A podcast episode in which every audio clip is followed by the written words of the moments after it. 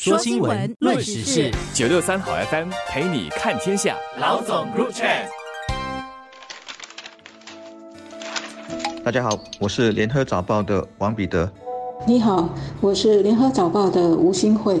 要不要拿储备金来用，让大家生活过得好一点？现在是拿出盈利的一半，是不是应该提高？提高了又要多少呢？这个课题久不久都要辩论一下。其实我们华人一般文化里都很能够接受积谷防饥的这个概念，以及给孩子或后代留一些财富的这种想法。我要说的是，以家庭为单位，我们很能够理解家里必须有积蓄，而且有能力的话还要多自产，让财富能够尽量的积累。如果做不到，起码不能给后代负累，比如搞到要再留子孙。但是作为一个国家，不一定每个人都这样想，或者能这样认同。这包括一些人连婚育都放弃了，那还会管别人的子孙后代呢？西方人一般就不会这么考虑，他们。我是我，孩子是孩子，后代是后代，分的还是比较清楚的。所以，如果在西方有那么多的储备金，那太容易了，花上一代的积蓄肯定很爽，用途多的是。而且你提议现在拿出来用，肯定有选票。何乐不为呢？如果没有，就举债吧，这是最容易的选择。坦白说，如果一整代人的大多数决定要用储备金，那谁也挡不了，包括我们的第二把钥匙，因为总统也是民选的。所以消极的说，要败家很容易，败国又何尝不是呢？过年了，谈国家储备金还挺有意思的。过年的时候，我们会给小朋友发红包，一般呢，他们的家长就会帮忙收起来，当做孩子的储蓄，作为孩子的教育用途等等。那国家储备金也是国家多年累积的积蓄，但是呢，正因为是国家的投资与经济增长取得的收入存下来的，人们对于储备金应该怎么用，能用多少，就会有不同的理解和要求。政府是替我们国家管。家和理财的，我们的国库如果很充裕，那肯定是我们每个人的福气，也是先辈辛苦和精明打理了留下来的。但是不是国库有多少就要用多少呢？其实很多新加坡人都知道未雨绸缪的重要，因为新加坡什么都要靠外来供应。很多东西的价格就会比别的国家高，所以不止国家的口袋里要有足够的钱，更要有丰厚的储蓄，才能够应对不时之需。二来呢，要确保后代还能够有足够的本钱，可以钱生钱，为国家继续增加储蓄。只是呢，这一两年新加坡经历了高通胀，大家都感觉到生活费起了很多。尽管知道国家要继续增加。储备金和保护好储备金的重要，但是社会里难免会有怎么就不拨多一点钱来帮助民众解决燃眉之急的声音了。反对党在星期三的国会里提的动议，就是要求政府检讨储备金的政策，以便能够更好的兼顾燃眉之急和后代的需要。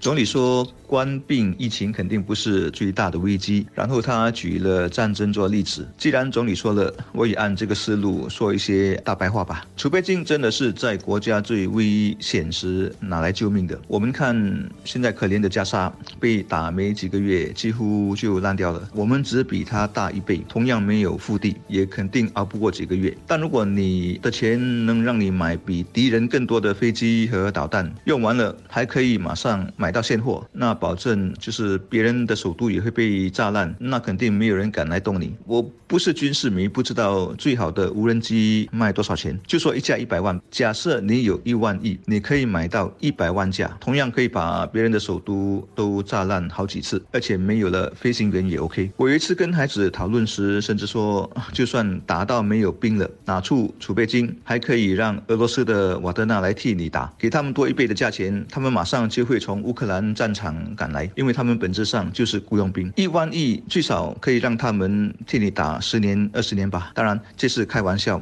或者说天马行空的举例。但重点是，别人怕我们的国防力量，但我想更怕我们后面的这些储备金，因为现代战争打的就是钱，没钱就只能任人宰割。加沙战争就是活生生的例子。老实说，如果不是经历了三年的冠病疫情的艰苦时期，我们大概没能具体的知道我们国家的储备金有多厚。那三年期间，医疗开销、维持经济和工人饭碗的各种救济配套，如果不是因为我们的国库够厚够实，是做不来的。何况一连几次的。救急临时预算案配套之后，新加坡还能够继续正常运作，而且不需要跟别的国家借钱贷款，就说明了。我们储备金的未雨绸缪作用。新加坡是一个危机感很重的国家，因为我们真的是什么天然资源都没有，人才也不够。但恰恰是这个危机感，让我们不能悲观，而是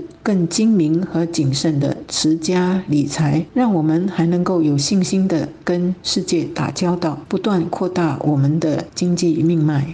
储备金课题，我肯定是赞成少用的一派。前人种树了，没乘多少粮就走了。我们很幸运，能起码乘到一半的粮。如果负责任的话，还应该继续种更多的树。毕竟我们是没有天然资源的国家。那天有一则小新闻说，沙捞越单单在去年就发现了九个油气田。如果我们有他们这样的运气的话，大概就不用辩论这个课题了。至于是否该公布真实的家底，这我倒不反对。一九九七、九八年亚洲金融危机。时没有人敢来狙击我们，那个时候不公开是对的。一来我们的实力也可能有限，这就好比军备，那你实力不够时就得保密，别让人看穿极限在哪里。但如果实力够了，让人知道这是威慑力，反而更安全。二来，当时资讯不流通，你不说保密还勉强做得到，但今时已不同往日。前进党就挖年报数据得出的总值是一点二万亿。这些年因为呃资产都增值了，我把读到的随便乱加乱乘是一点五万亿。意思是说你不公布，人们因为各种目的也会去计算。我计算是想看看每个国人平均到来是多少，然后自我感觉良好一下。不过在社会政策制定或者规划国防安全，或者在公共辩论上等等，不知道数字，效率就要打折扣了。现在你跟新一代说，你知道我们有钱就可以了，多少你不必知道，大概沟通就很难继续了。就如李显龙总理在国会参与储备金政策的动力辩论时说：“随着新加坡的经济更加成熟，经济增长会慢下来，加上人口老龄化，国家收入会减少，应对老龄化社会。”和经济放慢的开支会不断的增加。换句话说呢，我们给国家的储蓄也会比过去少了。我们的身体是不要肥肉，但是呢，国库是需要肥肉的，才能够应付不时之需。